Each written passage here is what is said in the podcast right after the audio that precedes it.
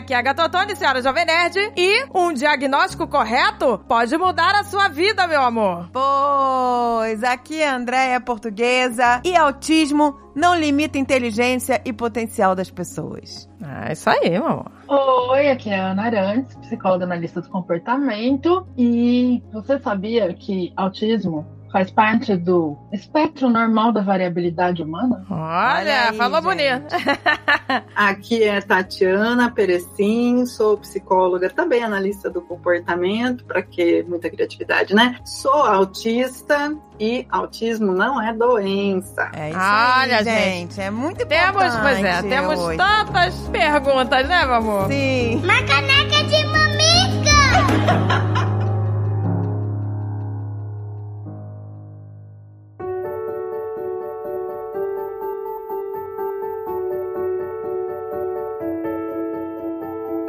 essa, né? Que autismo não é uma doença. Como é que a gente define o autismo? Tá, a gente diz assim, o autismo é uma forma de neurodiversidade. Tem a ver com o amigo Darwin lá, né? A variabilidade dos organismos. Então, da mesma maneira que a gente tem pessoas altas, pessoas baixas, pessoas gordas, pessoas magras, pessoas brancas, pessoas pretas, nariz pontudo, nariz redondo, a gente tem cérebros autistas e cérebros neurotípicos, ou cérebros neurotípicos e cérebros neurodiversos, né? Entra mais algumas coisinhas aí nessa lista. Antigamente, assim, a primeira vez que eu tive contato com qualquer assunto de autismo foi naquele filme do Rayman, lembra? No Rayman, do Tom Cruise? Achava-se, assim, as pessoas achavam que autista era só um tipo, né? Assim, que, que é aquele que a gente viu no filme, de contar palito, de fósforo. E, e ficou um bom tempo, assim, com esse estigma, eu acho, né? Exato. Pelo menos pro público em geral. Então, assim, eu queria saber de vocês, porque eu sei que a Tatiana, né, já até me falou, né? Que eu sei que até mesmo entre os profissionais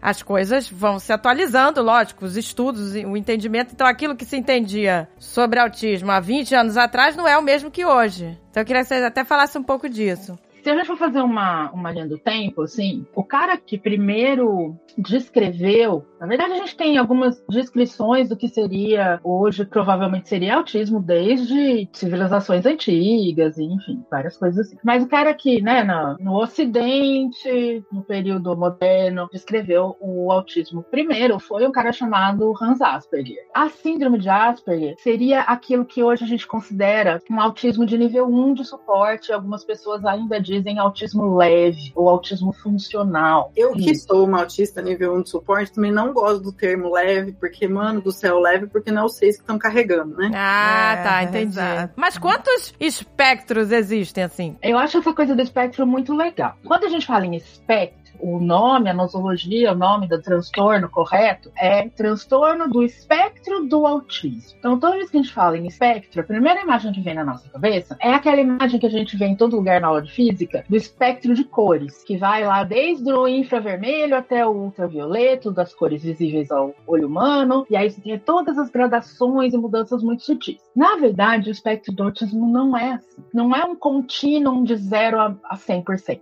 Como é que a gente pode visualizar melhor? Vocês já viram uma mesa de som? Sim. Acho que todo mundo já viu, pelo menos em clipe, né? Então tem vários botões e aí o cara, o programador, a pessoa que tá mexendo ali, ela aumenta um, diminui o outro, aumenta o outro, diminui o um e ela vai fazendo mudanças ao longo do tempo. Então o espectro do autismo parece mais com isso, porque cada característica individual de cada pessoa autista, ela tem variações. Então, uma pessoa autista pode ter muita dificuldade, por exemplo, de do que a gente chama de repertório socioemocional, por exemplo. Regulação emocional, entender as emoções dela, dar nome, respostas que a gente considera socialmente adequadas ou contextualmente adequadas diante de uma emoção muito forte. Mas, na parte de linguagem, ela não precisa de suporte nenhum, porque a linguagem dela é super bem desenvolvida, ela é de boa com isso. Então, cada característica vai estar presente em maior ou menor grau com maior ou menor impacto na vida dessa pessoa. E aí, quando a gente fala desse, por isso que essa história dos níveis de suporte, ou do autismo leve, moderado, severo, é ruim de, de a gente usar esses termos, porque dá essa ideia, né, de que um autista severo é um autista severo e não vai ter nunca, não vai falar, não vai conseguir se comunicar, não vai ter regulação emocional. E na verdade não é assim. Então, uma pessoa do nível 1 de suporte, né, como a Tati, por exemplo, ela pode, em alguns momentos da vida dela, precisar de muito suporte, precisar de muita ajuda e ter muito, ser muito impactada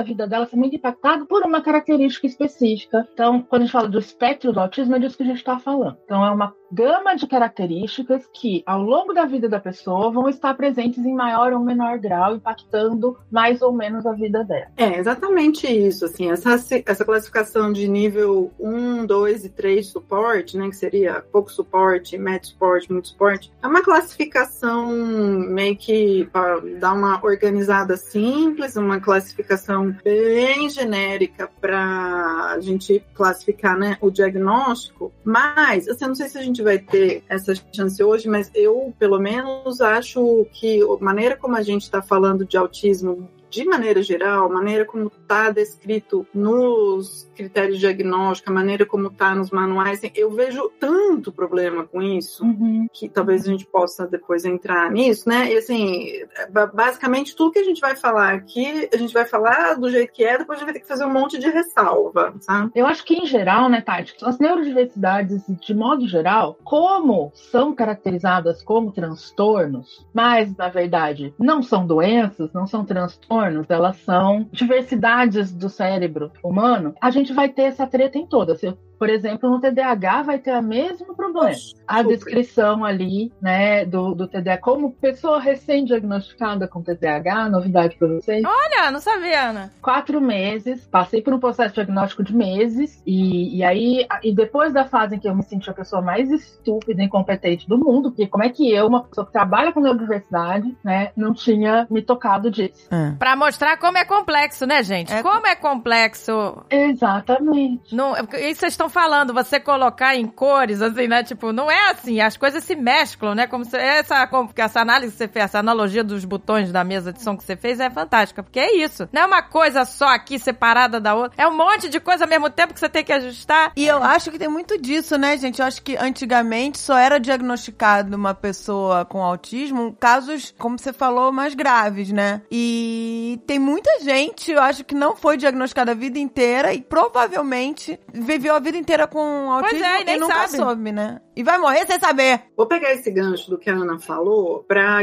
exemplificar um negócio que eu acho muito importante. Assim. Primeiro que o TDAH ele tá dentro das neurodiversidades e existe um debate super enorme dentro do entendimento do autismo, se autismo e TDAH realmente são duas coisas diferentes ou se o TDAH na verdade é a ponta uhum. do espectro autista. Porque dentre as pessoas diagnosticadas com autismo, Ana, se eu errar o número, você me fala, mas é algo Ai, como é 70, 80% dos autistas também fecham critério diagnóstico para TDAH. TDAH. É uma das condições associadas mais é. importantes. Por exemplo, uma das características do autismo que é bem tipicamente do autismo, né, que são as alterações na sensibilidade sensorial. A causa dessas alterações está no cérebro, na mesmo mecanismo que é a causa do autismo, que é o córtex pré-frontal, as funções executivas. Então, assim, se a, o córtex começa a funcionar errado no processamento dos estímulos sensoriais que a gente recebe, isso se manifesta como essas alterações do processamento sensorial. O que significa que, bom, se isso é uma característica característica do autismo e é causada por alterações nas funções executivas, então na prática você não tem autista sem TDAH. Nossa. Ah. Mesmo que a manifestação do TDAH dele seja na parte sensorial. Então assim, é, eu pessoalmente sou da turma que entende o TDAH como a ponta do espectro. É. Eu acho que não tem autista sem TDAH. Eu já vi, já atendi, né, pessoas com TDAH bem forte que não fechavam de jeito nenhum diagnóstico para autismo autismo, mas o contrário eu nunca vi. Entendi. Por isso que eu entendo dessa maneira, né? Se a gente tem uma zona de transição ali entre o autismo, a neurodiversidade e a neurotipicidade, o, TDAH tá bem no meio. O que é bem natural, porque você pensar em termos de variabilidade, então da mesma maneira que você tem pessoas muito negras, pessoas muito brancas e pessoas de toda cor no meio do caminho, pessoas muito altas, pessoas muito baixas, pessoas de todo tamanho no meio do caminho, você também tem pessoas com o cérebro bem bem neurodiverso, pessoas com cérebro bem neurotípico e um monte de gente com cérebros mais ou menos um pouco mais para cá, um pouco mais para lá uhum. no caminho. Não querendo me alongar, mas já me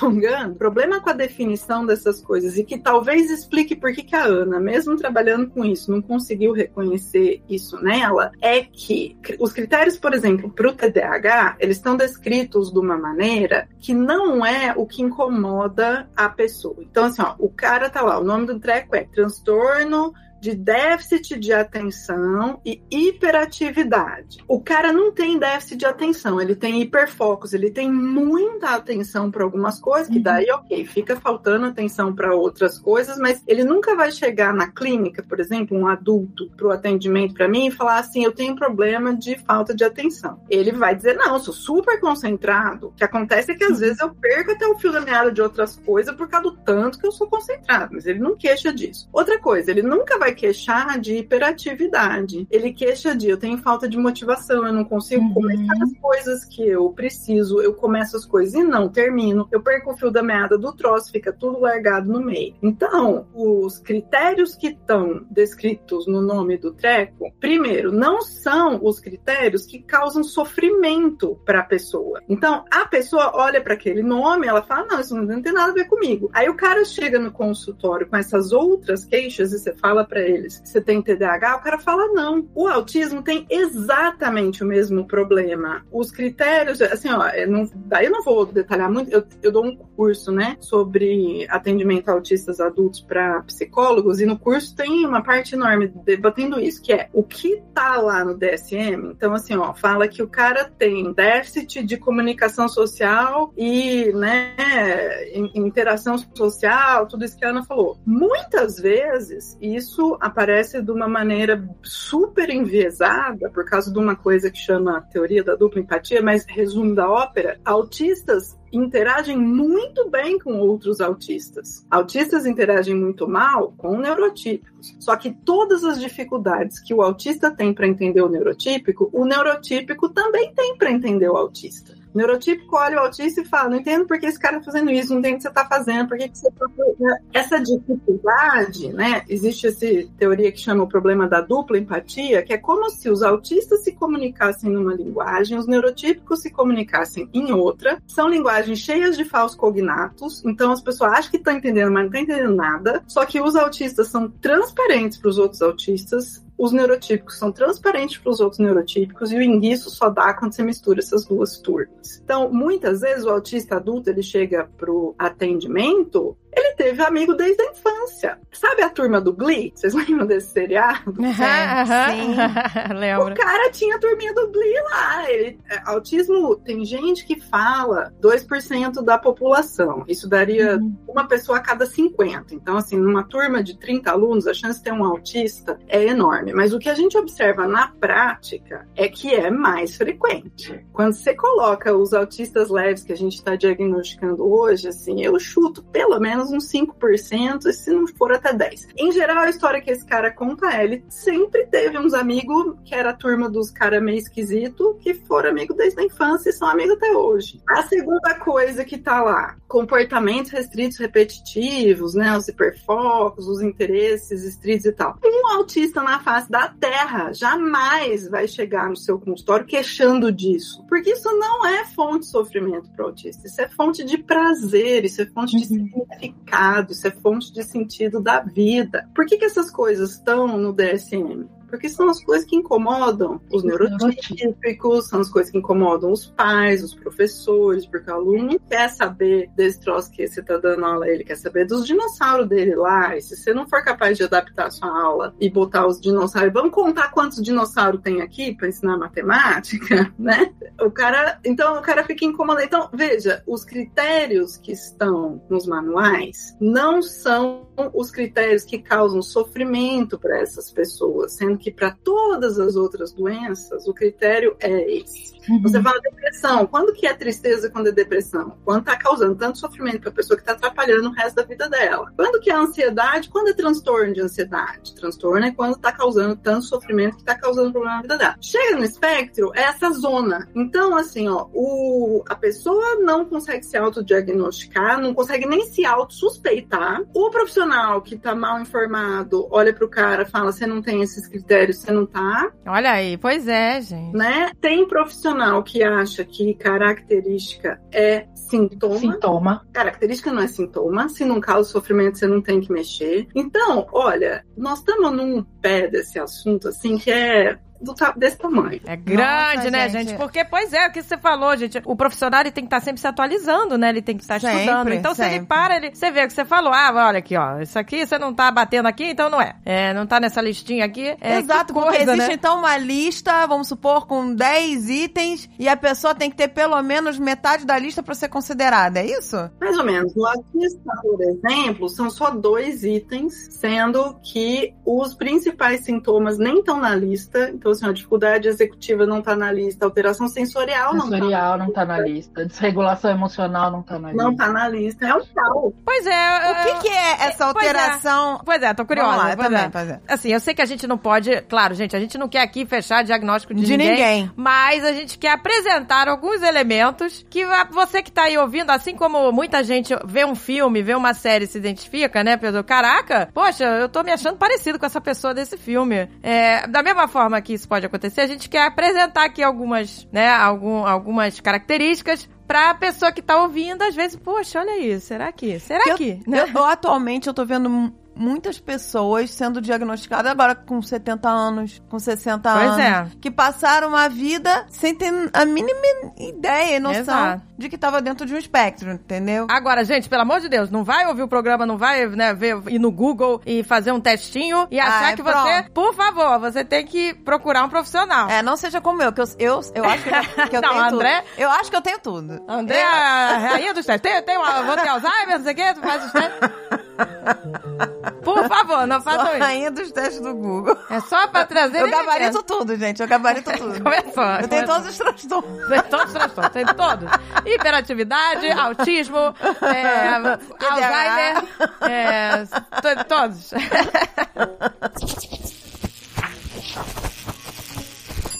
Se a gente for usar os manuais diagnósticos, que para os transtornos mentais é o DSM, né? É o Manual Diagnóstico Estatístico de Transtornos e Doenças Mentais, que está na quinta edição revisada. Inclusive, fizeram uma revisão da revisão só do transtorno do espectro do autismo recentemente, para incluir algumas coisas, mas foi muito, eu achei incipiente. Assim. Eles incluíram alguns, mas veja bem, você tem que investigar se a pessoa tem outras condições, parará, parará. É, mas se a gente for pelo manual, a gente tem, a gente chama de dois eixos, né, de diagnóstico. O primeiro eixo é o eixo da, das interações e comunicação social. Então, você vai ter ali uma lista, né, dos tais dos sintomas ou, ou características e a pessoa tem que cumprir um certo número dessas características. E aí você vai para o segundo eixo.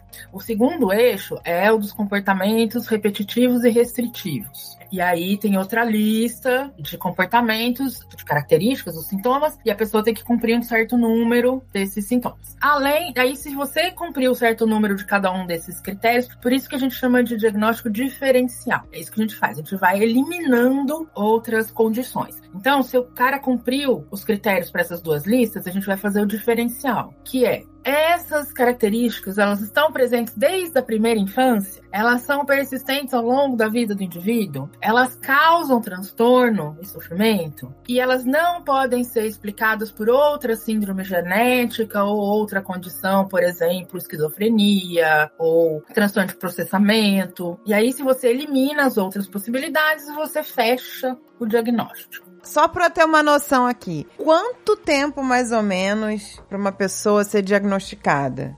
Depende, que é essa treta. Então, esse manual, ele vai levar em conta, porque as pesquisas todas foram feitas, a tal da estatística, por isso que chama. Por que, que é essa lista? De onde foi tirada essa lista? Da cabeça de alguém? Não. A maioria das. Eles pegaram a maioria das pessoas que tinham já o diagnóstico e foram olhar se estatisticamente quais eram as características que elas compartilhavam e saíram-se com essa lista. Só que essas pessoas que eles foram olhar são crianças de até 8 anos de idade. Hum. Então, as características, do jeito que eles colocaram ali, são aquelas que você comumente vai ver em crianças. Aquelas que os pais e os profissionais que trabalham com as crianças percebem nas crianças. Identificam. E aí, quer dizer, se a pessoa já, já não tá nessa fase, já não tem mais muitos comportamentos que estavam na infância, aí fica jogado no ar. Essas características são duradouras, principalmente para adultos, né? Aquilo que causa sofrimento e dificuldade na vida de um adulto que mereceria ser chamado de transtorno, não está bem representado nessa lista. Uhum. Então, um adulto, por exemplo, se ele olha para essa lista, não é isso que está motivando ele, por exemplo, a procurar uma psicoterapia ou procurar um outro profissional. Quando você pergunta para um autista qual, como é a experiência dele de ser autista, ele vai falar onde que ele nota que ele é diferente da população em geral, por exemplo, ele vai estar tá mencionando coisas muito diferentes, coisas que não estão na lista, ou às vezes até vai falar de coisas que estão na lista, mas de uma maneira que é irreconhecível, né? Uhum. Então, é, o problema do diagnóstico é que não é um diagnóstico feito ouvindo as pessoas que estão nesse grupo. É um diagnóstico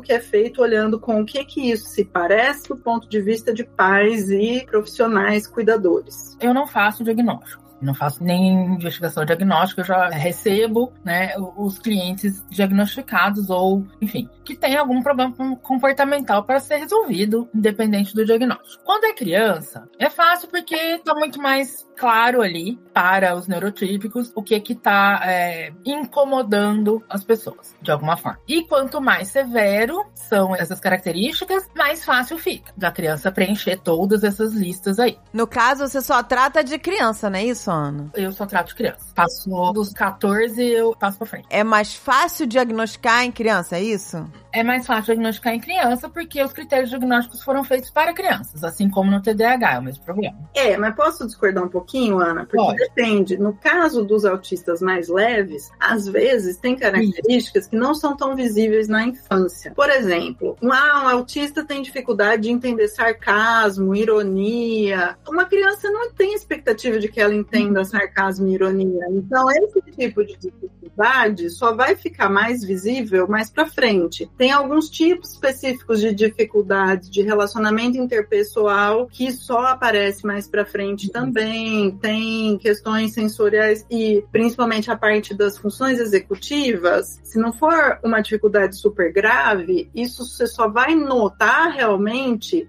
a dificuldade na hora que ela chega na adolescência, na faculdade, no mundo do trabalho, onde essas habilidades são muito mais exigidas. Então, assim, uma certa dificuldade até estava lá desde criança, mas é um negócio que na infância, hum, no caso dos autistas mais leves, às vezes é mais difícil de diagnosticar na infância. A gente pode falar de alguma dessas características para dar uma luz? Tipo, esse que você falou, assim, vamos falar das mais fáceis de ver, né? Essa parte que você falou é, sensorial, o que, que engloba isso, é, essa parte sensorial que você mencionou? A Tati que manja mais da parte neurológica, ela manja bastante dessa parte de, de é, transtornos sensoriais. Mas quando você vê uma criança, por exemplo, nas crianças que eu atendo, algumas delas não suportam, por exemplo, qualquer coisa que tenha uma consistência pastosa, né? Então, se você der uma, uma geleca dessas que a gente gosta de dar para criança na mão dela, aquilo vai incomodar ela num nível que não é uma coisa assim, eu tenho nojinho. É uma, um, uma reação muito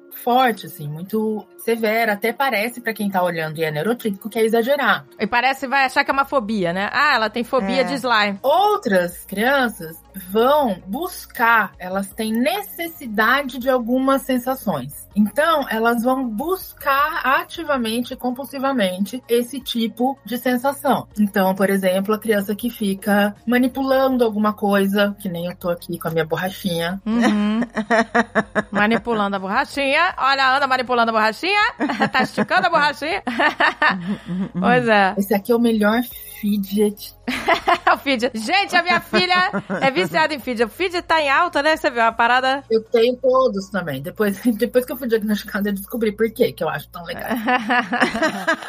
Por exemplo, eu tenho algumas crianças que adoram a sensação de pressão no corpo. Então a gente até usa isso a nosso favor, no sentido de que a gente usa essa coisa que para ela é prazerosa, que é gostosa, que é regulatória para ela, dá calma, combate a ansiedade, é uma maneira dela combater a ansiedade. A gente usa como estratégia, a gente ensina ela a fazer isso. Enfim, então isso são as alterações sensoriais. Ah, todo mundo vai falar, ah, mas eu também gosto de, sei lá, ficar passando a mão no cabelo ou ficar mexendo com gelequinha, com borrachinha. Mas é uma coisa que você, quando o negócio tá ali na sua frente ou quando você percebeu a sensação, você começa a fazer, é gostosinho. No caso da, das pessoas com alteração sensorial, é uma necessidade, né? Ela precisa daquilo, ela busca ativamente aquilo ou ela evita aquilo com muita intensidade. É, de, deixa eu explicar um pouco assim, do ponto de vista do adulto, como que é isso. isso. É, tentando ser o mais resumida possível nessa parte da neurodiversidade, né? O cérebro do autista, ele é fisicamente diferente do cérebro do neurotípico. Fazendo um resumão da ópera, ele é um cérebro que ele é mais interconectado. Então, os autistas, eles têm mais neurônios e principalmente muito mais sinapses, então tem muito mais ligação de um neurônio para o outro do que os cérebros dos neurotípicos. E isso faz com que a hora que o estímulo entra, então sei lá, eu vi uma coisa, essa informação entrou pelo meu nervo óptico foi lá no cérebro. No neurotípico, essa informação só vai num ponto específico lá, que é onde tem o processamento visual e aciona os neurônios ali do processamento visual. No autista, duas coisas acontecem diferentes disso. Então, esse estímulo até entra pelo nervo óptico, vai lá no, no estímulo visual. Só que a primeira diferença é que a quantidade de estímulo que o cérebro precisa para reagir, ela é diferente. Então, alguns autistas que a gente chama de hipersensíveis, os neurônios deles acendem por causa de qualquer coisinha. E os que são hipossensíveis, precisa de um tagalaço ali, precisa de um mundaréu de estímulo para o neurônio reagir. E a segunda diferença é que esse estímulo ele não vai só até o lugar lá onde processa o estímulo visual. Ele aciona outras áreas do cérebro. E isso varia de autista para autista. Então, o que, que acontece? Por essa criança, por exemplo, que tem é, asco da geleca, pode ser que esteja acionando o centro de dor, pode ser que esteja acionando é, uma parte lá da amígdala e ela sente medo, pode ser que ela esteja acionando uma parte das memórias dela e ela lembra do não sei o que, do filme do não sei o que lá. Então, a alteração do processamento sensorial, ela significa isso. A hora que o estímulo sensorial chega no cérebro e vai ser processado, tudo isso que acontece lá dentro é diferente. E eu costumo dizer assim, ó, não é que a criança tem, ah, tem hipersensibilidade auditiva. Você não é o Superman que tem super audição. Não é isso, porque a diferença não tá na sua orelha, no seu ouvido. Então você não vai ouvir coisas que os outros não ouvem ou deixar de ouvir, não tem. Você vai fazer lá um exame no otorrino para medir a sua audição, ele vai falar, não, é igualzinho. Só que quando esse estímulo chega no cérebro, é que tem a diferença. Por exemplo, meu caso, eu tenho hipersensibilidade auditiva. Então, dependendo do tipo do barulho, eu tenho reações físicas de eu tenho tem barulho que embrulha meu estômago, tem, e principalmente assim, quando o barulho é muito alto, eu fico desorientada. Então, se eu tô, por exemplo, no aeroporto, que nem aconteceu comigo duas semanas atrás. Eu tava no aeroporto e um cara, bem,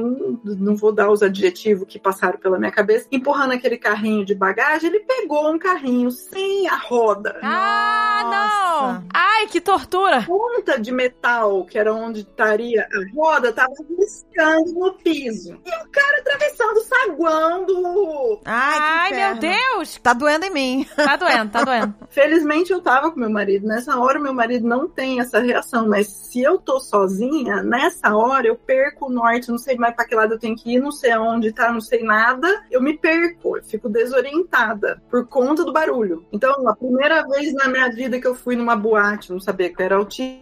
não sabia o que era uma boate. Naquela época chamava boate, tá, gente? Hoje é a da balada, tá? Boate. Na nossa época, gente, era boate, era tá, boate, não, não, não, não era night, não era balada, era boate. Era boate. eu cheguei super cedo, tava um sonzinho ambiente e tal. E eu tava assim, nossa, que lugar bacana, que legal.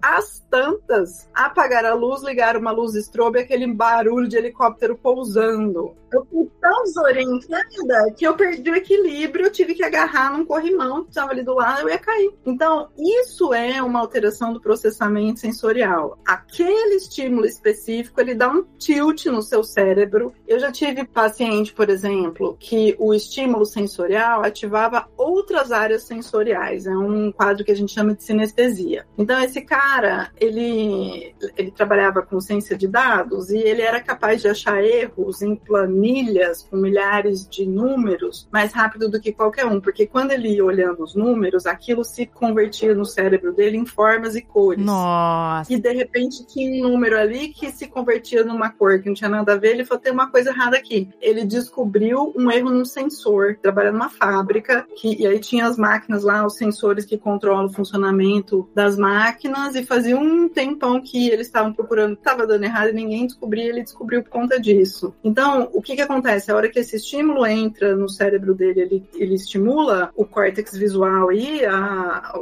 a parte que calcula matemática lá, mas ele liga outros neurônios também. Gente, que fantástico. Olha, uma vez eu vi isso num programa, era assim, super humanos, o programa era super humano. É. E aí tinha uma mulher, caraca, ela, então talvez ela fosse autista, porque ela, ela via a forma dos sons. Que é que cê, isso você falou, essa sinestesia. Então, o som de música techno ou, ou rock, não sei, era, pra ela era um, era um espetado, uma coisa que incomodava ela, que ela via os espetos e, e, e uma música mais calma, eram ondas, assim, ela via formas e cores pros sons, não é? E é engraçado falar nisso porque tem certas drogas que pessoas que acessam essas vê cor em som Isso, é, com e forma- psicodélicos, com né? psicodélicos com drogas né Mas aí o psicodélico foi ele que bagunçou a sua neuroquímica, né? Então daí é um outro caso. sim não no caso mas você vê como é possível né Pois é, então, Porque, eu, os psicodélicos fazem esse efeito que uma pessoa no, no dentro do espectro tem naturalmente Eu, né? tinha até, eu tinha até ouvido falar numa- nesse documentário, aí vocês, é, eu não sei se vocês ouviram falar disso, que os bebês, quando são muito bebês ainda, eles têm esses sentidos misturados. Então eles podem sentir o cheiro de um som,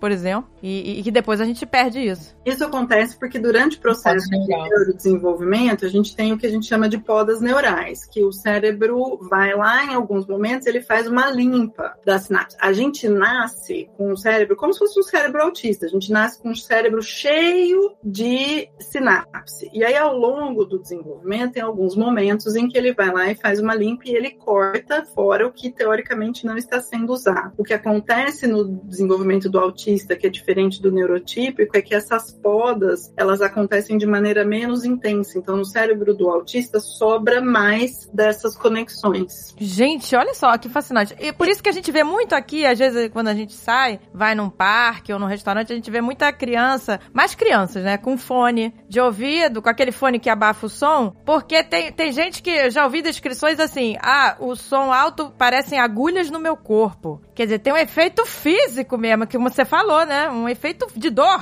Se ativar o centro de dor, você vai sentir dor. às vezes até uma enxaqueca é um é gerada por som É, às vezes a pessoa uma- fica, é uma dor de cabeça. e tal. né? Então imagina um autista num, num, num ambiente barulhento, ele tá sentindo uma dor física e a pessoa tá achando, ah, peraí, que, que exagero é esse? O que que tá doendo o quê, gente? Isso é da sua cabeça. E a É pessoa realmente tá verdade. sentindo uma coisa. Exato. E aí o drama é maior ainda, porque durante muito tempo, quer dizer, ainda hoje, para uma boa parte dos profissionais, a estratégia mais normal de se seguir é vamos habituar a pessoa a esse estímulo e aí se fa fazer uma dessensibilização. É tipo uma tortura. É uma tortura. Exatamente. Porque o cérebro dela não vai dessensibilizar. Inclusive, você vai piorar, porque você provavelmente, num processo de dessensibilização sistemática, que é ir apresentando quantidades cada vez mais intensas do estímulo e ensinando a pessoa a suportar, ou seja, ensinando ela simplesmente não reclamar daquilo. Falta isso. Exato. É. Você tá fazendo mais conexões. Imagina, um cérebro que já tem mais sinapses tem muito maior probabilidade de sair conectando as coisas. Então você só vai piorar a situação no sentido de que esse, esse estímulo vai acabar causando ainda mais reações pra pessoa ao longo do tempo. Meu Deus, gente. Pois é, então, quer dizer, a terapia de exposição não serviria pra esses casos, né?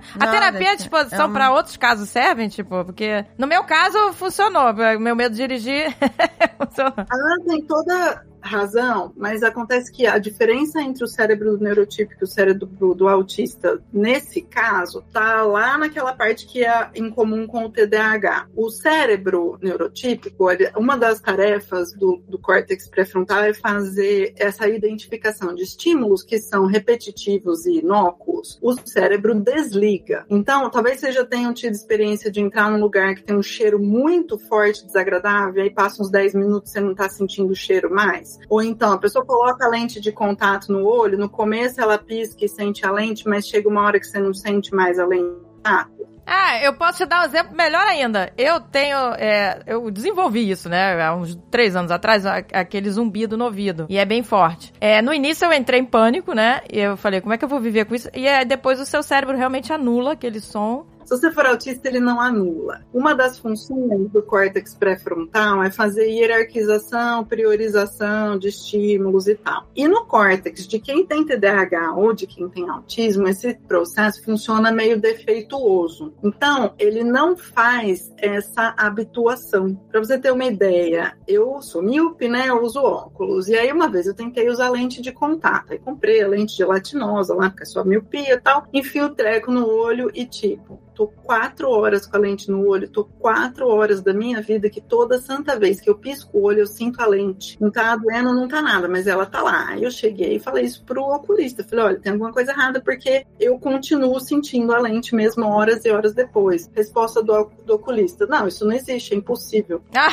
Aí, Boa resposta, tá né, oculista? Por que, que as pessoas autistas tiram a etiqueta das roupas? Porque aquela etiqueta começa a te pinicar e ela continua te pinicando, e seis horas depois ela ainda tá te pinicando toda santa vez que você se mexe. Aí você não consegue prestar atenção nas coisas, você não consegue se concentrar no que você tá fazendo, você não consegue nada. Então, uma das coisas que eu falo no curso, né? A gente até pode testar estratégias de dessensibilização desde que você esteja lidando com um autista verbal, que você possa perguntar para ele se tá funcionando ou não, se tá melhorando, se tá piorando, o que que tá acontecendo. Num caso como esse, o cara pode ter, que nem a lente de contato, eu falei, não, eu desisti, não dá. Mas, daquela coisa que ela não falou, né, do espectro. Então, às vezes, o autista tem um cérebro que não faz um monte de coisa, mas para essa tarefa, o cérebro desse cara faz, e aí, ou então você pode ter autistas que são hipossensíveis, sei lá, você tem que testar. Mas se não for um autista verbal, não teste isso, você pode potencialmente estar tá torturando a pessoa, não vai funcionar e você não vai saber se você tá atazanando ela. Nossa, pois é, né? Às vezes dá vontade de entrar, né, dentro da mente, assim, das, das, das pessoas, pra você poder entender, né? Com Agatha, mas tem um jeito muito fácil de fazer isso, que é conversar e perguntar. O problema da, do tratamento do autismo, o diagnóstico, por exemplo, ele não é feito ouvindo as pessoas. É, o curso que eu dou, eu uso um monte de vídeo e coisa do YouTube YouTube, coisa do Instagram, de autistas falando dessas experiências.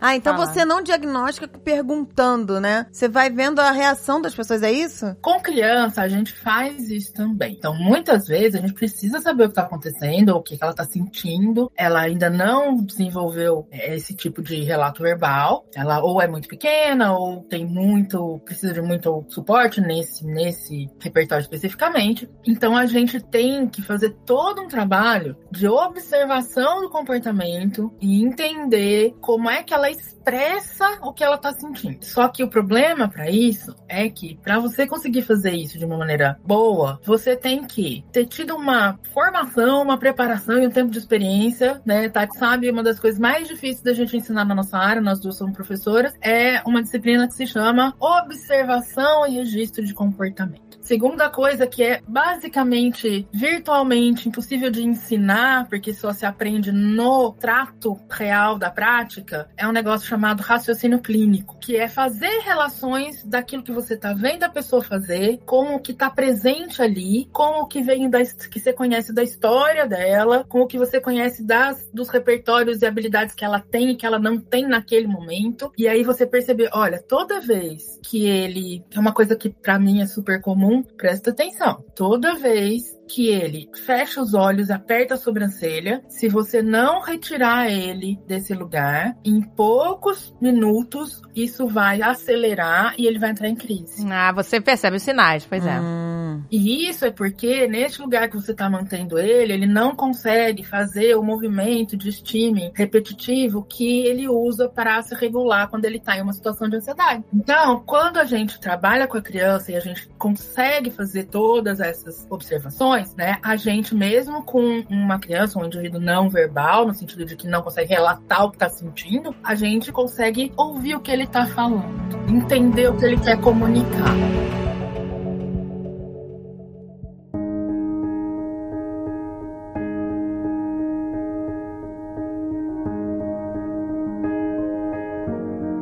Uma vez eu vi uma outra característica, ve- vejam se é. Fizeram assim, ó, a gente tem aqui o desenho de uma geladeira aberta e tem um monte de coisa dentro da geladeira. Aí você pergunta para um, um autista, o que é essa imagem? E aí o autista vai dizer assim, o cabo da cenoura, sei lá, a cenoura. É como se ele não olhasse o todo, isso é, isso é verdade? Como se ele não olhasse o todo da geladeira. Olha, isso aqui é uma geladeira, tem cenoura, tem leite. Ele vai focar num ponto ali e viu a cenoura, sei lá. Isso é, é, é uma característica de focar num ponto específico em uma coisa? E não ver o todo? Isso é uma tendência, né? É relativamente comum, sei lá, de você encontrar essa atenção extrema a detalhes que acaba perdendo a visão do todo em autistas, mas não é uma coisa necessariamente assim. Em autistas leves é mais raro. Isso é mais comum em autistas mais severos. Mas e a questão de relacionamento, né? Porque sempre dizem, ah, o- a relação com pessoas é diferente. A questão de até, sei lá, Demonstrar afeto, assim? é de demonstrar afeto, de receber, ou até mesmo de, de fixar o olhar. Isso é uma característica padrão ou não? Na minha experiência, isso é mais comum do que o negócio do, do detalhe versus o coisa, por conta do seguinte: o cérebro do autista, nessa medida que ele é um cérebro mais interconectado, então ele é um cérebro que é mais monotarefa. O cérebro do neurotípico, como ele tem áreas que não estão conectadas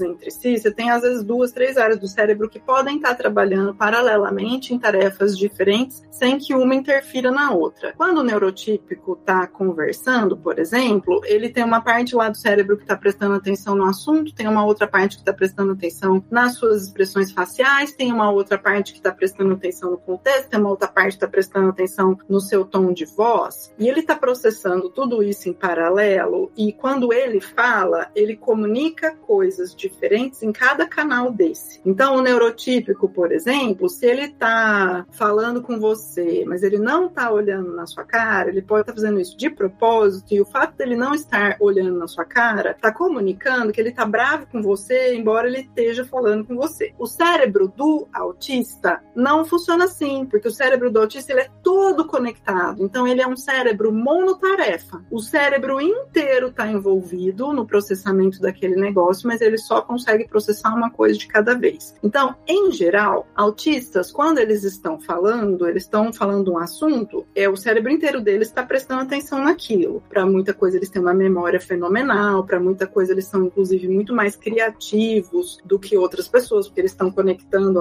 né, informações diferentes tudo ao mesmo tempo. Mas o autista, em geral, não está nem emitindo informação nesses outros canais e também não está lendo informação nesses outros canais. E aí o neurotípico conversa com o autista e aí o neurotípico acha que a falta de expressão facial significa alguma coisa e que não olhar no olho significa outra coisa e que a posição do corpo da pessoa significa outra coisa e começa a interpretar um mundaréu de coisa que o autista não está comunicando. E ao mesmo tempo, o autista está conversando com o neurotípico e ele não está prestando atenção nessas outras coisas, está prestando atenção no que você está falando. Então, essa é uma das razões que explica por que, que autistas se dão tão bem com outros autistas, né? Então, você tem autista casado com autista, você tem autista amigo de autista. Quando você começa a atender uma pessoa autista, por exemplo, ainda mais hoje em dia que você está tendo mais facilidade de diagnóstico, a pessoa começa a contar, ah, então, o meu ex-namorado também era autista, ah, o meu amigo não sei o que também era autista. Pra você ter uma ideia, eu fiz uma faculdade antes de fazer psicologia, né? E foi uma social.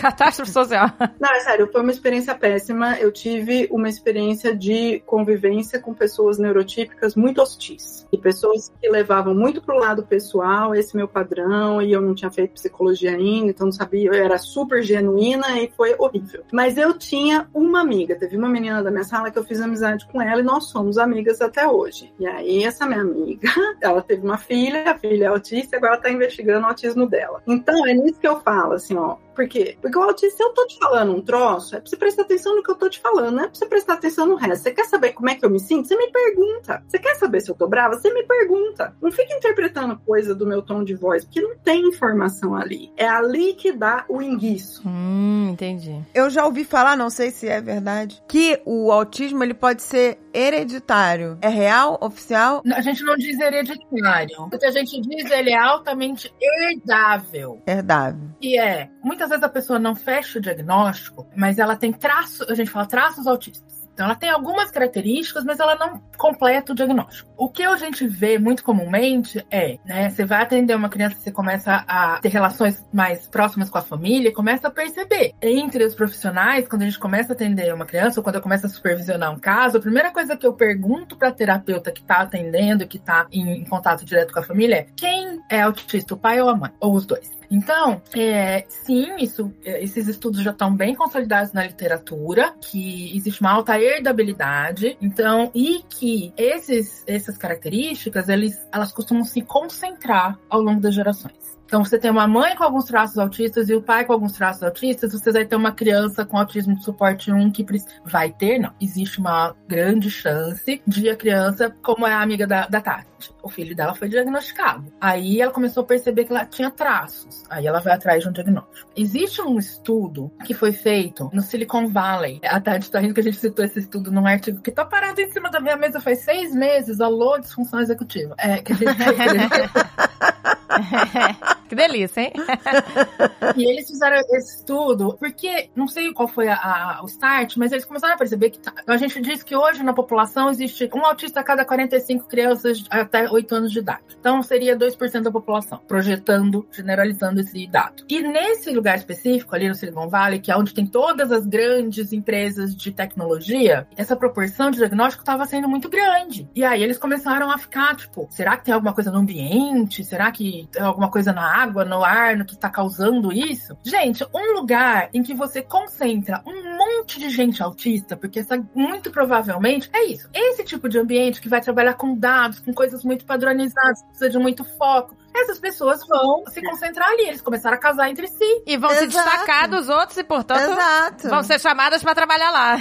Não só dados e tecnologia, mas também um ambiente que exige muita inovação e pensamento fora da caixa. Isso. Lembra que eu falei para vocês que o cérebro mais interconectado, ele também é mais criativo, tem ideias mais diferentes, inovadoras, ele conecta coisas que ninguém conectou, ele tem ideias que ninguém nunca teve. Exato, é isso gente. aí. Então, né? Então essas pessoas são selecionadas por esse tipo de, de ambiente. E elas começaram a se conhecer, se namorar, se casar e ter filhos. E aí começou a concentrar as características do espectro. hum, você Olha vê. só, gente. Então, assim, existe uma alta herdabilidade. É estudo com gêmeos que vai demonstrar que se você tem, né, entre gêmeos a, a chance é 3, vírgula alguma coisa, que é grandíssima, do outro gêmeo também ser autista. Entre irmãos não gêmeos, é, se o primeiro for mulher, a chance de o segundo sendo homem é muito maior que a população normal, assim, significativamente. Então, você tem uma distribuição aí que, que dá pra gente, né, essa informação de que é, são traços geneticamente transmissíveis e que eles, né, na, ali na hora de misturar os genes do pai e da mãe, eles se é, concentram e se, existe uma certa sinergia. E existe também uma outra coisa que é o que a gente chama de fenótipo do espectro ampliado, porque a gente ainda não sabe exatamente como que é essa herdabilidade, mas o mais provável é que seja multigênica, né?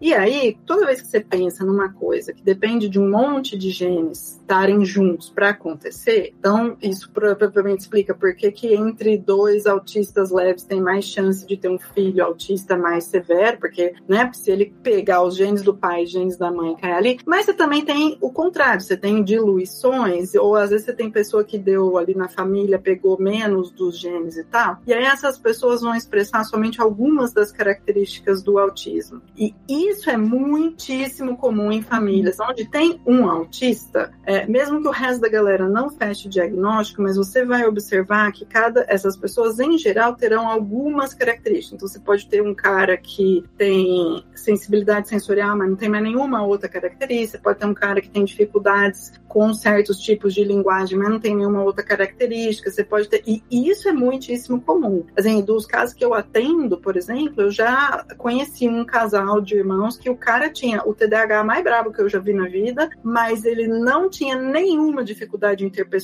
nem verbal, nem sensorial, nada. A irmã não tinha dificuldades é, executivas, mas tinha pensamento rígido e algumas outras características. Então, assim, você via alguns traços em um, alguns traços em outro, nenhum dos dois exatamente fechando o diagnóstico, sabe? É, Nossa, é porque não necessariamente você, você, fecha um diagnóstico, você pode ser, eh, como você falou, só ter alguns traços, alguns né? Traços. Agora, por exemplo, isso você falou do estudo, é tão importante, né? Pra você ver, as pessoas já estavam associando alguma coisa no local, na água, assim como fizeram também com, é, as, com vacinas, as, vacinas, né? E, e, muita gente ficou com medo de vacinar os Achando filhos. Achando que a causa é a vacina, deixa tudo, né? E, e já foi, esse estudo já foi desbancado, né? É, não, não existe essa associação. No caso desse estudo específico que foi retirado, é, ele tinha sido realmente fraudado, tipo, os dados foram inventados por questões, é, enfim, de, de, conflito de interesses. O cara tinha né, uma patente de uma outra vacina que era competia com a MRV, enfim, a vacina de sarão, MRV, MCR. Vacina de sarão. A vacina de sarão, ah, tá. Mas o que que aconteceu? As pessoas recebiam essa informação e imediatamente elas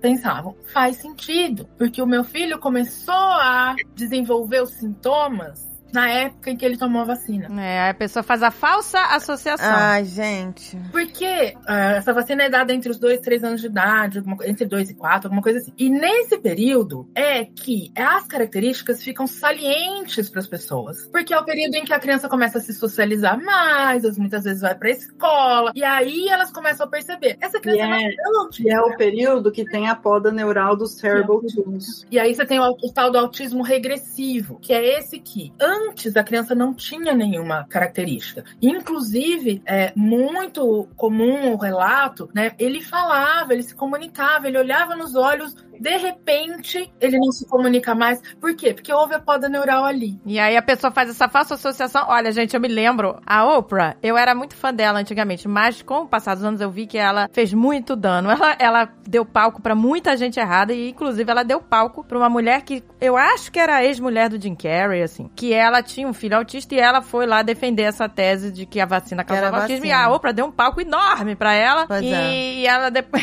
assim, é, foi criticada e tal, né? essa atitude, enfim, é, é, é isso, né? As pessoas começam a, a, ver, a ouvir falar isso em grandes veículos e tudo, e começam a acreditar nessa narrativa. E é por isso que atualmente o índice de, de criança sendo vacinada caiu muito, gente. Pois é, por causa cada... dessas informações falsas. Exato. Doenças que tinham sido erradicadas estão voltando, enfim. É bem perigoso isso. Foi uma das coisas que causou mais dano, né? Uma das fake news, assim, que causou mais dano no mundo. Nos Estados Unidos é muito pesado isso, né? Porque eu acho que começou aí, mas a gente tem também, a gente tem, eu, eu já atendi várias famílias que falam, ela, ah, os pais chegam com esse relato, não foi vacina, não quero vacinar meu filho, enfim. E outra coisa que, que eu acho que também faz parte desse, dessa mitologia ao, em torno do, do autismo, acho que a Tati pode falar isso como é que é nos, nos adultos. A Dé perguntou, né? Mas como é que é a coisa do relacionamento? É verdade que eles são frios, que eles não são, não demonstram emoção? Gente, isso não é verdade. Exato, não, é, eu perguntei isso porque na nossa família a gente tem várias pessoas com autismo na nossa família. Tanto pai de mãe quanto pai de pai. E a gente não vê isso. Mas é isso que as pessoas rotulam, né? O André, não só a gente não vê isso, como na verdade a gente vê bastante do contrário. As crianças autistas, elas tendem a ter. Aí a gente precisa entrar um pouco no, no que é empatia, porque empatia é um negócio que a gente fala em termos geral, mas na verdade estamos falando de duas coisas diferentes.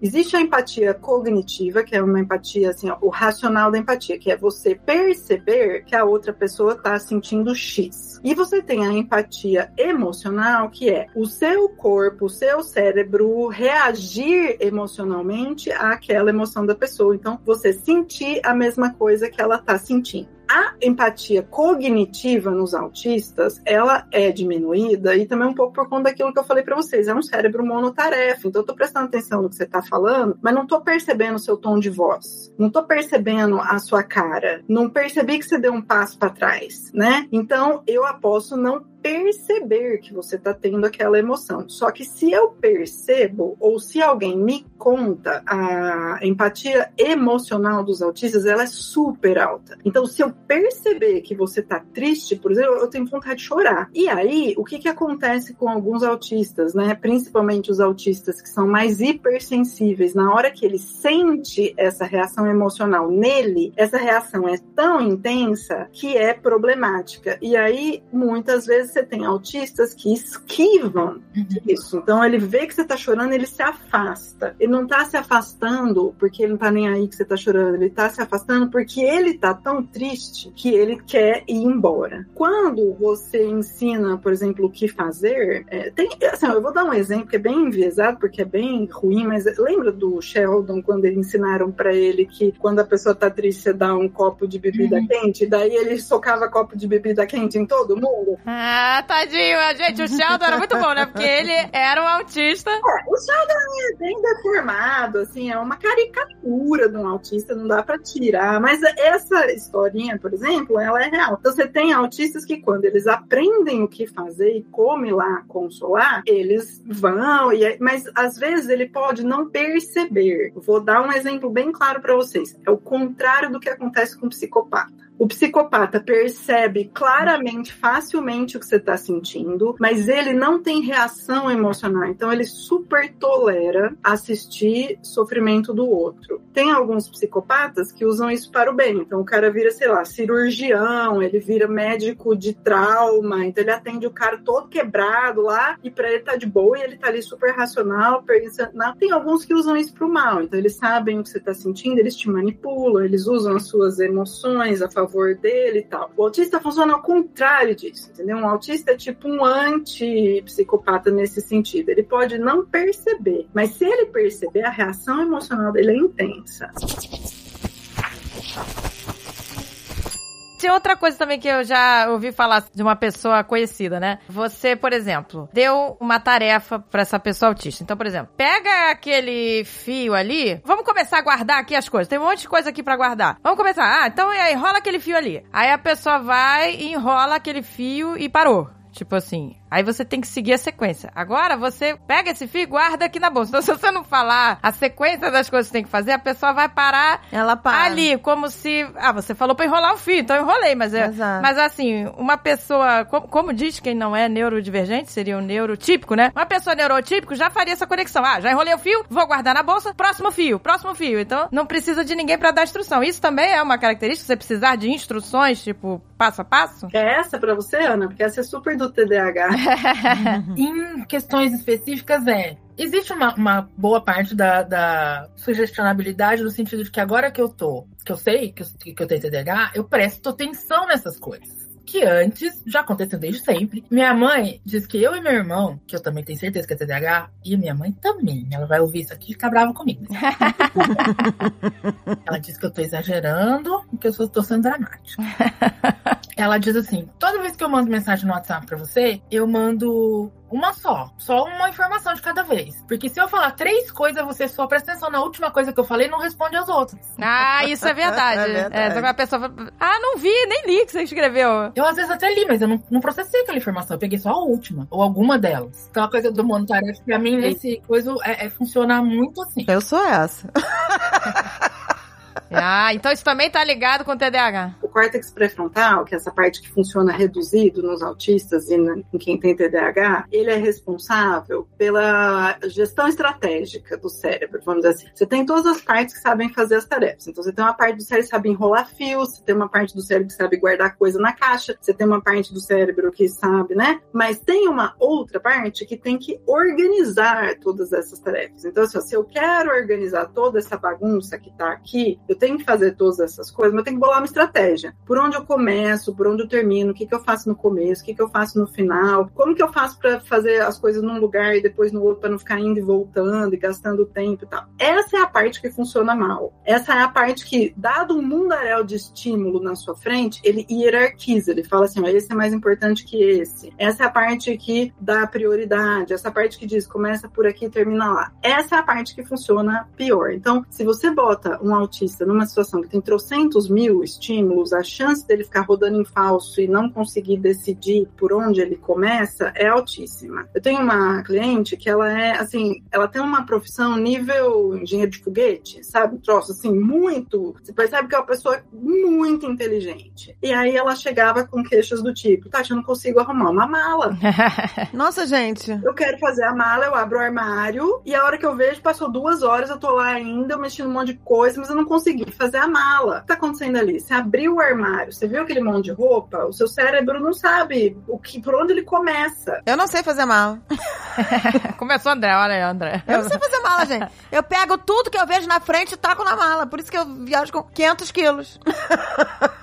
Então, e aí perceba que, por exemplo, isso traz a pessoa para terapia. A pessoa fala assim: não é possível, tem algum problema. Isso não tá no DSM, não tá nos critérios diagnósticos. Exatamente. Olha aí, André, essa aqui realmente não, Não, sabe gente, fazer mala. Eu não sei. Meu Deus, a mala dela é um... Eu boto tudo que eu vejo na frente. Eu falei, Três eu malas. não, eu não sei o que que... Eu, eu não sei o que que eu vou precisar. Então eu falei, acho que eu vou precisar de tudo. Enfio tudo da mala. Falei, André, olha só, um dia, uma calça. Aí você repete essa calça no outro dia. Eu não consigo. É, um sapato. Uma vez eu viajei com um pa- sapato no pé, um chinelo e um extra. Pra um mês. Ela viajou com 15 sapatos 15 na, numa casa alugada. Então, assim, parecia que ela morava ali. Um- Eu falei, Andréia, 15 sapatos? Tem que ensinar, na terapia a gente ensina estratégias de priorização para conseguir estratégias de Priorização. hierarquização para resolver esse tipo de problema. Porque Ô, gente, eu tenho certeza que eu tô dentro do espectro agora. Começou. Não, não, eu para de se certeza. diagnosticar. Não, eu tenho a gente certeza. não vai fazer isso aqui.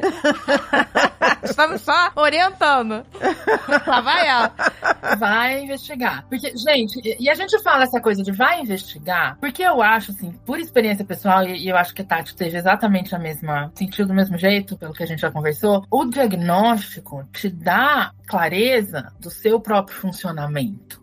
A vida fez sentido, né? Então não sou eu que sou incompetente, procrastinadora, preguiçosa. Meu cérebro funciona assim. Então eu tenho que aprender e desenvolver estratégias que naquele momento e naquele ambiente funcionem. E eu também tenho que ter um certo grau de aceitação e compromisso para entender que qualquer esquema, estratégia que eu desenvolva, ela vai funcionar enquanto ela funcionar. E vai uma hora não funcionar mais. E isso não é culpa minha, no sentido de culpa sou eu que tô fazendo errado, sou eu que sou incompetente. É porque mudou alguma coisa no ambiente que fez com que aquilo não funcionasse mais. Eu vou ter que fundo é outra tarefa. né? Sem que isso pese emocionalmente. Então, uma coisa que, que o psiquiatra me disse que, que para mim fez, não, foi o que, sabe aquele negócio que faz um imprinting no cérebro, assim? Falei, doutor, sabe, essa altura da vida, com 45 anos de idade, eu fiz duas graduações, duas especializações, mestrado, doutorado, dois pós-doc, eu tenho uma empresa, sabe assim? Eu funcionei até agora. Aí ele olhou pra mim e falou assim, sim, mas a que custo? Ah, é isso aí. exatamente. Qual é a, Né? qualidade, Qua- a qualidade de Quanto vida, de né? estresse isso gerou, né? Que poderia ter sido evitado. Quanto de assim. frustrações também de, de certas coisas que você não entendeu. Essa questão que a Ana tá falando é uma das principais coisas que impacta quando a gente fala, quando eu fico repetindo assim, autismo não é doença, autismo não é doença, porque a terapia do autismo não é uma terapia de tratamento, ela é uma terapia de autoconhecimento. E isso são estratégias completamente diferentes, né? Quando eu tô tentando tratar alguma coisa, tô tentando mudar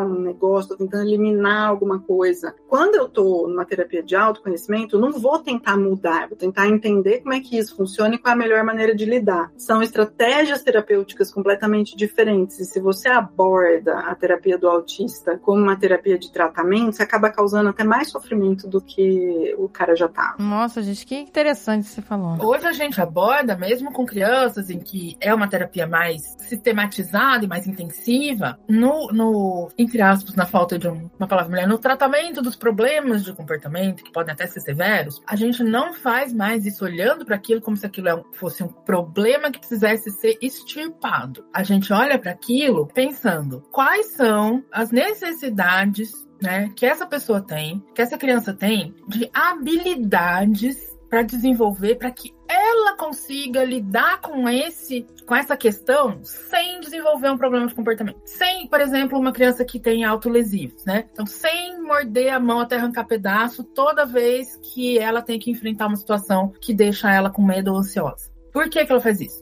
Então, porque ela não tem habilidade de regulação emocional, porque ela não consegue identificar coisas no, no ambiente, porque ela não tem estratégias de coping. Então, eu vou ensinar essas habilidades para ela. E não impedir ela, que até, e de novo, até muito pouco tempo atrás, mas ainda a maior parte dos profissionais hoje fazem assim. Este problema de comportamento, que é um comportamento autolesivo, precisa ser impedido, extirpado.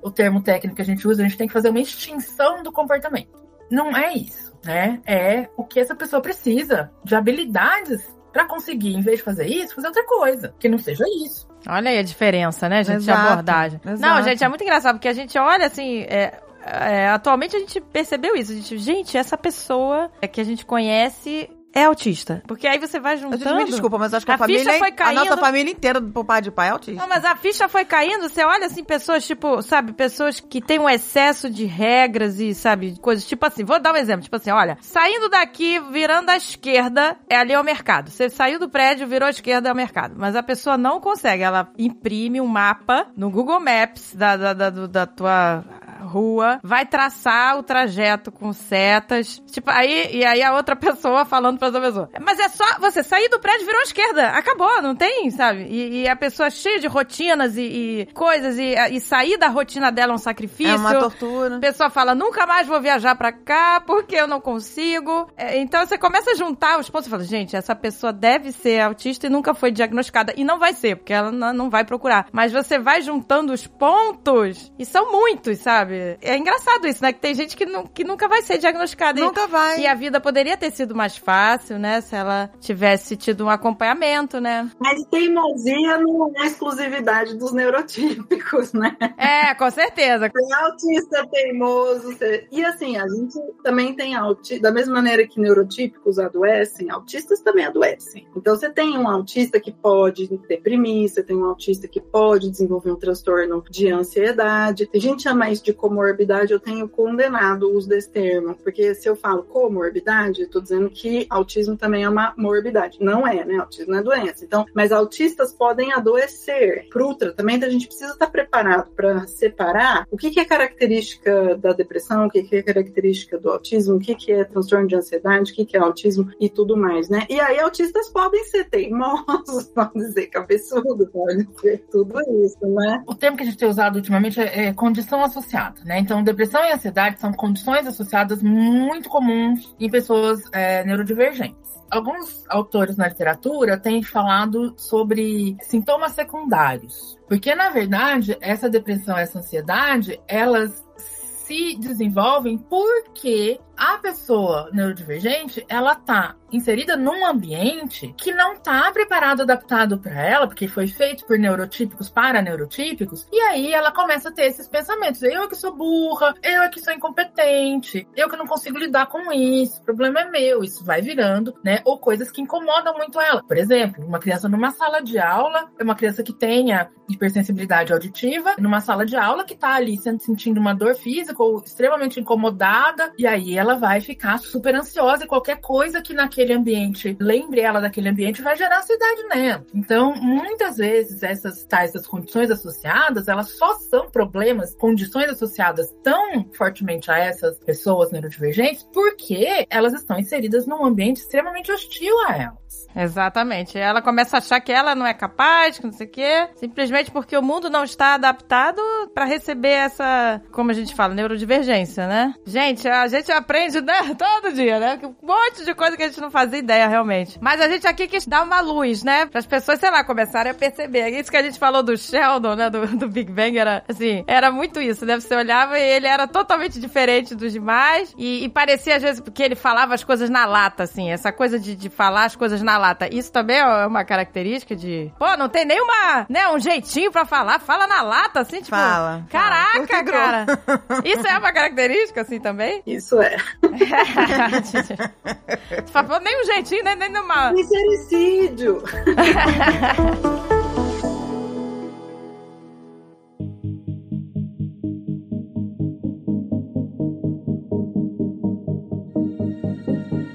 Autismo é um negócio super comum entre superdotados. A prevalência de autismo entre superdotados, é- você sabe esse número, Ana? Não, eu, eu Mas sei eu que sei que ela é muito alta. eu, eu não guardo números, eu tenho números muito super precisos. Bom, enfim, minha- minhas categorias de números também são assim, grande, pequeno. Então, É, a prevalência é grande, tá? Não sei quanto grande. Depois vocês googlam aí. E o Messi? Dizem que o Messi é autista. Não, né? tem uma lista aqui de, de Que é- pessoas famosas. Cara focado. que mega são que, é- que né, eu não sei se foi diagnosticado algumas foram diagnosticadas e já falaram que tem né E outras não, né? E Mas que outras as pessoas não. ficam tentando supor. eu até botei aqui uma lista aqui ó deixa eu ver aquela menina que é ativista a Ah. Greta A Greta a tá. Greta Thunberg. Greta é, é autista. o Elon Musk Não, esse aí é só babaca mesmo.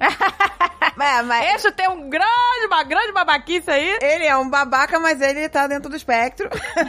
não é porque você tá dentro do espectro, não significa que você não seja babaca. Olha só, ser autista não protege ninguém de ser babaca. Da mesma maneira que você tem neurotípicos babacas, então você tem autista babaca. Da mesma maneira que você tem neurotípico assassino, você tem autista assassino. E essa é né, uma coisa que a gente queria é, que não fosse, mas a gente não pode é, infantilizar os autistas e nem idealizar. Autistas são um tipo de pessoa igual aos neurotípicos e tudo que tem de bacana nos neurotípicos pode ter nos autistas e tudo que tem de ruim também, tá? Exatamente, Exato, exatamente. O ator Anthony Hopkins foi diagnosticado aos 70 anos. O Anthony Hopkins é confirmado. Que isso? Olha aí, nunca é tarde para E você diagnosticar. vê, ele é um gênio da interpretação, né, gente? Pra mim, ele é, na interpretação, ele é um ator superdotado. Por exemplo, aí todo mundo fala, ah, autista não tem expressão facial, tem uma monotonia de voz e não consegue prestar atenção em microexpressões faciais e não responder para ser um ator do nível do Anthony Hopkins, a quantidade de atenção e detalhamento que ele tem que ter a essas relações entre expressões, tons de voz e emoções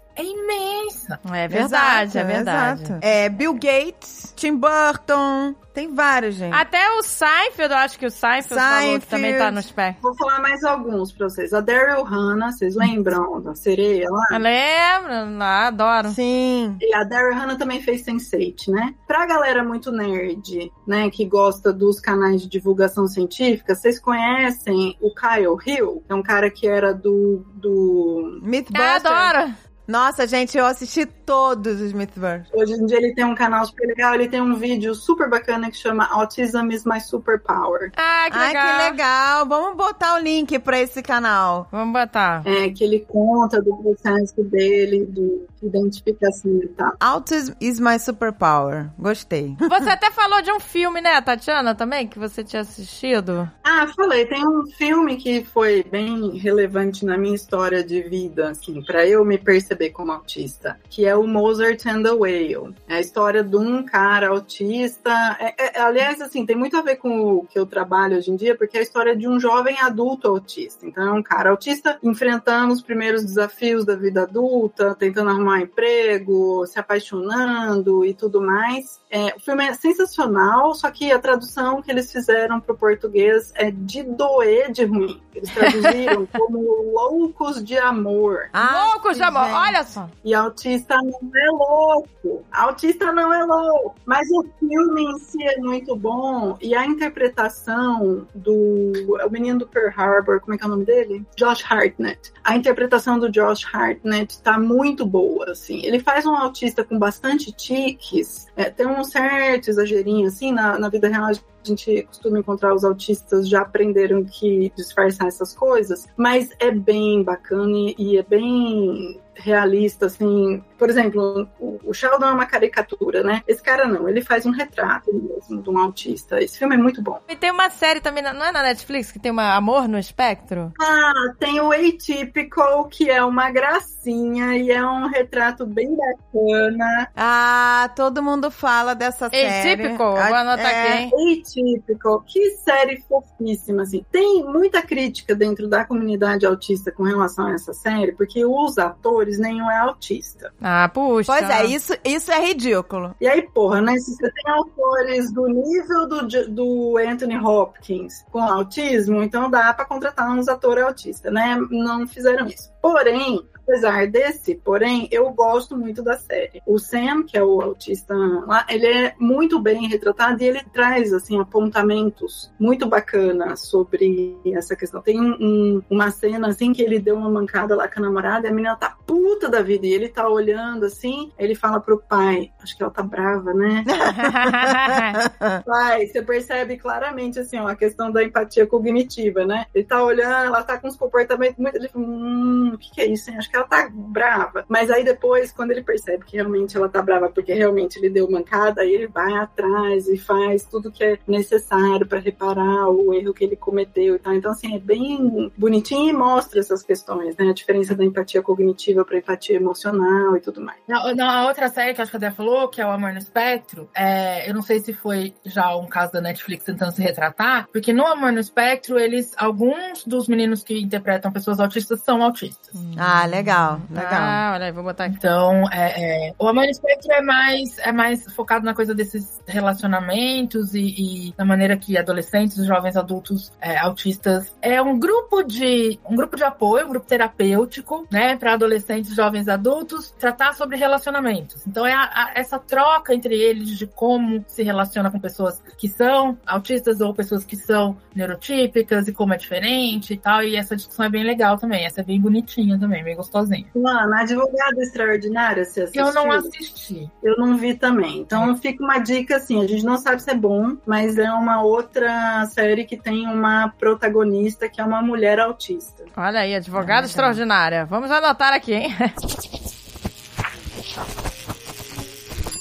Agora, vocês acham, por exemplo, que pode ter alguma pessoa que esteja no espectro e que tenha, por exemplo, medos específicos de, ah, eu tenho medo de dirigir, não sei, aí não vou conseguir dirigir nunca. Assim, é um impeditivo ou a pessoa, se ela tentar, ela vai conseguir, ela pelo menos tem que tentar?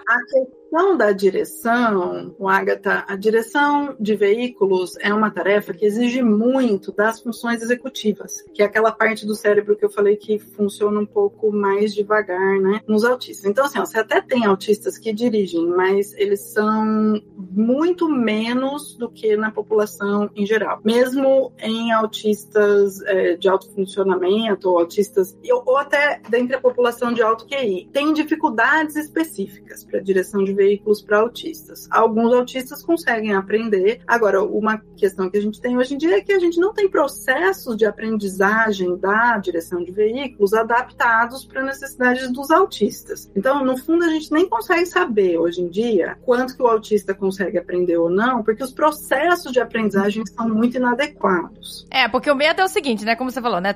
na direção tem várias ah, coisas acontecendo. Você tem que olhar o retrovisor, olha o espelho de um lado, do outro. Você tem que olhar pra frente, não pode esquecer, sei lá. E aí, isso poderia acontecer de um autista, por exemplo, tá tão focado no momento que ele vai ficar olhando pro espelho e vai olhar, olhar, olhar e vai esquecer de olhar pra frente? Isso pode acontecer, tipo, ele ficar focado num ponto e, e oh, tem que olhar pra frente, não pode. Eu mesma já bati o carro várias vezes com esse tipo de problema. No meu caso, a medicação pro TDAH ajudou absurdamente. Os meus clientes adultos, quando eles não são motoristas, eu deixo essa coisa de usar a medicação ou não mais a critério da pessoa. Mas quando a pessoa dirige ou quer aprender a dirigir, eu recomendo com muita ênfase que ela vá num psiquiatra e avalie o TDAH e avalie o uso de medicação. É uma dificuldade específica que está muito relacionado com isso e que a gente tem o tratamento hoje em dia, então às vezes também o tratamento faz a diferença, essa possibilidade de uma forma de aprendizado diferenciada, acho que poderia fazer diferença também, mas sim, é uma coisa que é, um, é mais difícil para os autistas do que para os neurotípicos. Olha aí. Aí, tá É vendo? interessante essa informação, né? Porque às vezes, é, sei lá, a pessoa pode achar que é frescura. É frescura a pessoa não querer dirigir, simplesmente, Mas às né? vezes a pessoa tá justamente com medo desses estímulos todos ao mesmo tempo e não saber lidar. Não, é uma dificuldade real. É uma dificuldade real. Eu vi aqui também a lista de pessoas que não foram diagnosticadas em vida, mas que é, colocaram dentro, não sei, né, não sei baseado em quê, né? Ah. Mas aí tem aqui, por exemplo, Albert Einstein, é- ele é considerado dentro do. Diz que ele de- foi detectado que ele tinha síndrome de Asperger quando ele era criança, né? Mas não sei se realmente é verdade. É, Van Gogh, mas também não foi diagnosticado durante a vida. É. Eu não sei por como que as pessoas chegam, né? Nesse, É, nessa conclusão, por- por- né? por- A gente tem relatos de padrões de comportamento dele, eu considero altamente provável. Agora, o Van Gogh, eu já tenho várias dúvidas, porque ele tinha outros tipos de transtorno e também o tipo do comportamento, o pouco que a gente sabe do comportamento dele, na minha leitura não encaixa muito, não. E tem uma explicação muito mais simples que, muito provavelmente, ele tenha sido é, envenenado pelas tintas, que Uhum. usavam chumbo e arsênico. Ixi. as características de envenenamento por metal pesado são a que eles tinham, que é causa uma certa sinestesia, então ele via as coisas muito intensamente, sentia muito intensamente. É, tínitos, provavelmente a coisa dele ter cortado a orelha era porque ele, ele tava desesperado com, aquela, com aquele barulho. Isaac Newton também. Nunca saberemos, hein? Possivelmente. Alguns biógrafos dele relatam esses padrões de comportamento, pensamento muito rígido, dificuldade social muito grande, hiperfocos intensos, que muito provavelmente ele, ele estaria sim no espectro. Ou então um TDAH muito severo. Muito É, severo. tem um negócio que a Temple Grandin fala. Temple Grandin é uma autista muito famosa, ela é especialista em cuidado humanizado de animais de criação e tal, né? A Temple fala que a gente é, é esperado que você tenha, né, numa população de neurotípicos, alguns indivíduos autistas e a- os autistas não foram extintos pela seleção natural, porque são características que favorecem a sobrevivência do grupo em situações de mudança. Então, por exemplo, ela fala assim: quem vocês acham que descobriu o fogo? Vocês acham que foram os neurotípicos, são essas pessoas super motivadas por socializar e tal, estavam lá na caverna querendo saber da vida do outro, quem beijou quem, quem ficou com quem, quem não sei o quê? Ou vocês acham que foi um autista que desenvolveu um hiperfoco, encasquetou, que ele queria saber como é que fazia fogo e pegou dois pauzinhos, ficou 40 minutos lá esfregando o pauzinho até pegar fogo? Pois é, essa persistência, né? Só o 40 minutos raspando um pauzinho. Só pode ser um neurodivergente. Essa coisa do hiperfoco, o hiperfoco do autista dá para ele uma capacidade de sustentar a atenção por muito mais tempo que o neurotípico quando o assunto garra a curiosidade dele. E teimar em algo, né? Ele teima em algo, né? Até conseguir. Há tempo que fala que no Silicon Valley deveria chamar Autistic Valley, porque todo esse mundaréu de gente encasquetada em desenvolver novas tecnologias, tem muitos autistas lá. Então, assim, se o, o Newton, de repente, encasquetou com esse troço e caiu a maçã na cabeça dele, ele obcecou com aquilo e ficou, eu tenho que entender isso. E aí ele provavelmente consegue sustentar a atenção dele para essa pergunta por meses a fio. E aí, isso é uma das explicações de por que, que algumas pessoas conseguem concentrar conhecimento sobre um assunto a ponto de fazer uma, uma descoberta dessa, que um neurotípico às vezes não ia conseguir se manter intrigado pela mesma pergunta por tanto tempo. Tem uma, uma, uma hipótese da psicologia evolutiva e da genética de comportamentos que é bem controversa, mas eu acho que é ilustrativa disso. Eles dizem que neurodivergência, a ideia é que provavelmente veio do grupo primitivo, é, ancestral do, do Homo sapiens, que era caçador e não coletor, é, e, e provavelmente os neurotípicos desenvolveram a agricultura, porque eles sentaram, plantaram a plantinha e ficaram esperando. Pessoas que são extremamente focadas em detalhes, que conseguem ficar durante um período muito grande de tempo focado, que têm sentidos mais aguçados, eram caçadores. Então, você tem essa, essa coisa de por que, que esses traços, esses genes foram sendo selecionados, né? Essa é a parte mais controversa, assim, da Bem controversa. Então, mais não sai para aí falando. A coisa mais comprovada é que indivíduos neurodiversos, na medida em que eles têm padrões de comportamento que divergem do grupo, quando você está num ambiente em transformação, então, sei lá, um aquecimento global, ou então um começo da era do gelo lá atrás, sei lá, são indivíduos que têm uma propensão maior de desrespeitar as regras do grupo, de sair da conformidade social social e agir de uma maneira diferente, sabe isso que a gente sempre fala, que o autista é meio esquisito, o autista é meio diferentão, o autista sempre quer fazer as coisas do jeito dele, sei lá, e não, o fato de que todo mundo tá fazendo de um jeito não mobiliza o autista da mesma maneira que mobiliza o neurotípico. Então, esse é o cara que num ambiente em transformação, ele tem maior probabilidade de falar, pera, mas não, não quero caçar coelho aqui não, vamos, vamos lá naquele outro. E se a gente for em tal outro lugar, o que será que acontece? Ah, vamos tentar fazer isso aqui diferente. Ah, e ele obceca com o troço, ele encasqueta com problema e ele fica testando um monte de hipóteses até resolver, né? Essa é a parte mais fácil da gente ver que a existência de indivíduos neurodiversos dentro de um grupo, ela aumenta a capacidade do grupo de se ajustar a transformações. Se a gente entendesse isso direito, eu digo a gente entender isso enquanto sociedade, a gente entenderia que indivíduos neurodiversos dentro de uma empresa, essas ideias diferentes deles têm que ser ouvidas porque elas podem gerar ganhos indivíduos neurodiversos dentro de uma família podem ajudar a gente a resolver problemas que antes a gente não estava conseguindo. Indivíduos neurodiversos dentro do nosso grupo, dentro das nossas amizades, né? Essa mistura de um monte de neurotípico com alguns neurodiversos, ela tem uma força. Que é por isso que a gente precisa entender como é que a gente inclui essas pessoas nos nossos ambientes. É isso aí, em vez de isolar, né? Vamos fazer grupinhos, tem que ir ao contrário. Exato. Vamos misturar, gente. Vamos Porque misturar, um, tipo, amor. meio que complementa o Exato. outro, né? O um tá lá encasquetado no negócio e o outro vem com, não, mas a solução é só isso aqui. E aí, é, é essa, essa junção, Essa né? troca que é boa. Essa troca que faz a diferença. É isso aí, meu amor. Olha que delícia, hein? Gente, no final das contas é, pra mim, o autismo tá muito melhor.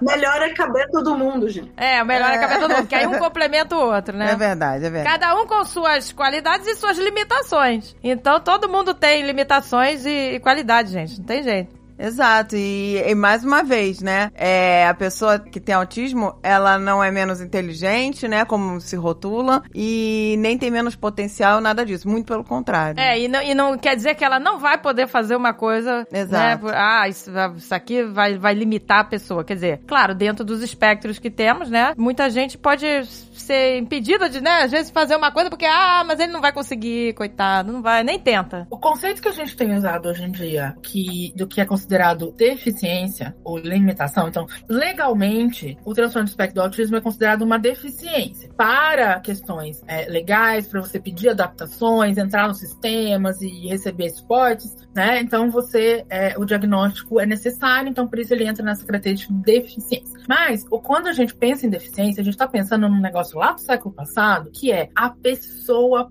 possui uma deficiência intrínseca dela que limita ela. Não! Hoje a gente sabe, entendendo tudo isso que a gente falou, que é um, uma variabilidade natural dentro do espectro da variabilidade humana, que né, tem a- essa mistura desses cérebros diferentes, ela é né, importante para que o grupo todo sobreviva e, e se, a, a vida melhore. Então, quando a gente fala em deficiência, a gente fala de a característica da pessoa é, encontra uma barreira que a sociedade impôs para ela naquele momento, naquele ambiente. Não é uma característica intrínseca da pessoa, é uma característica do ambiente e da sociedade que está limitando a pessoa. Mesmo coisas que é, é, a gente considera ainda muito, nossa, é um trabalho que a gente faz com as famílias, assim, incansável, né? Principalmente com crianças que não são verbais, não usam linguagem falada para se comunicar. E isso é uma das coisas que mais angustia as famílias e é considerada essa limitação absoluta do autismo. E é aquilo que eu disse. Por que, que toda comunicação tem que ser verbal e falada? Quem estabeleceu essa regra?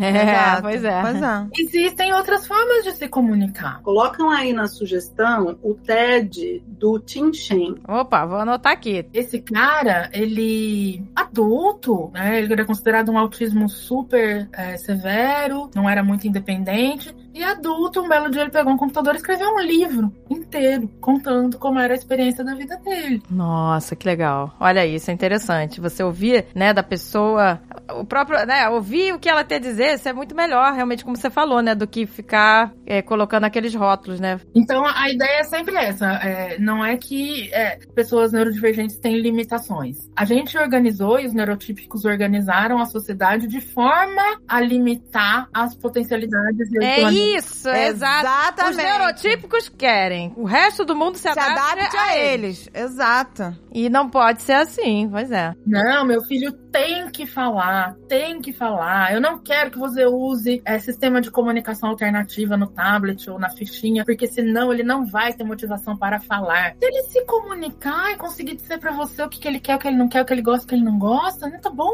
Ah, e o Stephen Hawking falando pela maquininha lá, explicou pra todo mundo o que, que é um buraco. Exatamente. Então, meu, Exatamente. É isso, exato, exatamente, gente. Nossa, que maravilha, gente. Por mais programas como esse, gente, que a gente possa Esclarecedores. aprender, aprender, aprender. Exato. E por mais misturas do amor. Vamos misturar ao invés de excluir. Exato, É? gente. Parar com esse egoísmo dos neurotípicos. Tem que caber todo mundo. Tem que caber todo mundo. Tem que caber, gostei. Tem que caber todo mundo, gente.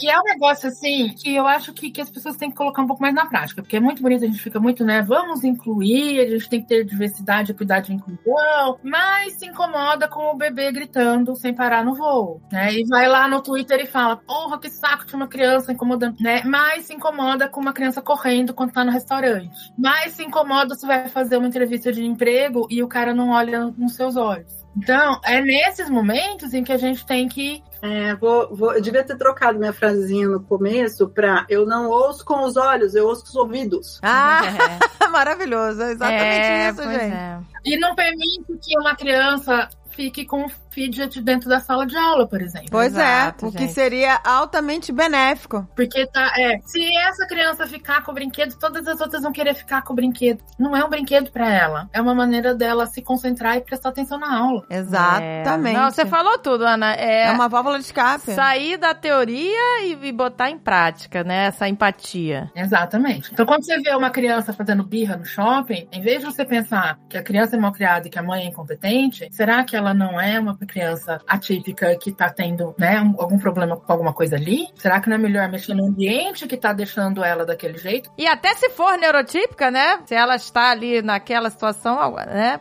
Alguma coisa está acontecendo dentro dela, que ela ainda não tem maturidade para explicar, né? Exatamente. Então é isso mesmo, falta essa empatia mesmo, né? Vamos botar em prática isso no nosso dia a dia, né? Ao invés de só ficar na teoria. Aquela inclusão da teoria. Vamos sair da Exato. inclusão da teoria, inclusão na prática. Exatamente. Queria agradecer para vocês essa oportunidade da gente trazer um assunto assim para um público mais amplo, porque a gente precisa sa- falar fora dos nossos círculos, né? Então, assim, eu tenho dado cursos de atendimento a autistas adultos para outras psicólogas, mas eu acho que são assuntos que realmente a gente precisa trazer para o público em geral. Então, queria agradecer o convite de vocês, a oportunidade de estar aqui, conversar com o público de vocês e ah, acho que, assim, estou disponível para próximas é, próximas oportunidades, porque eu acho que é um baita de um serviço público isso que vocês estão fazendo. Ah, que bom, gente. Obrigada mesmo Obrigada, por terem gente. aceitado nosso convite. Prazer conhecer a Tatiana. Obrigada mesmo. Nossa, Não, foi um prazer, gente. Foi um prazer. foi Vamos- maravilhoso. E vão surgir mais dúvidas. Surgir. A gente vai receber vários e-mails. Ah, Normalmente a gente vai recorrer a vocês, tá? Pois é. que talvez a gente não saiba responder. pois é.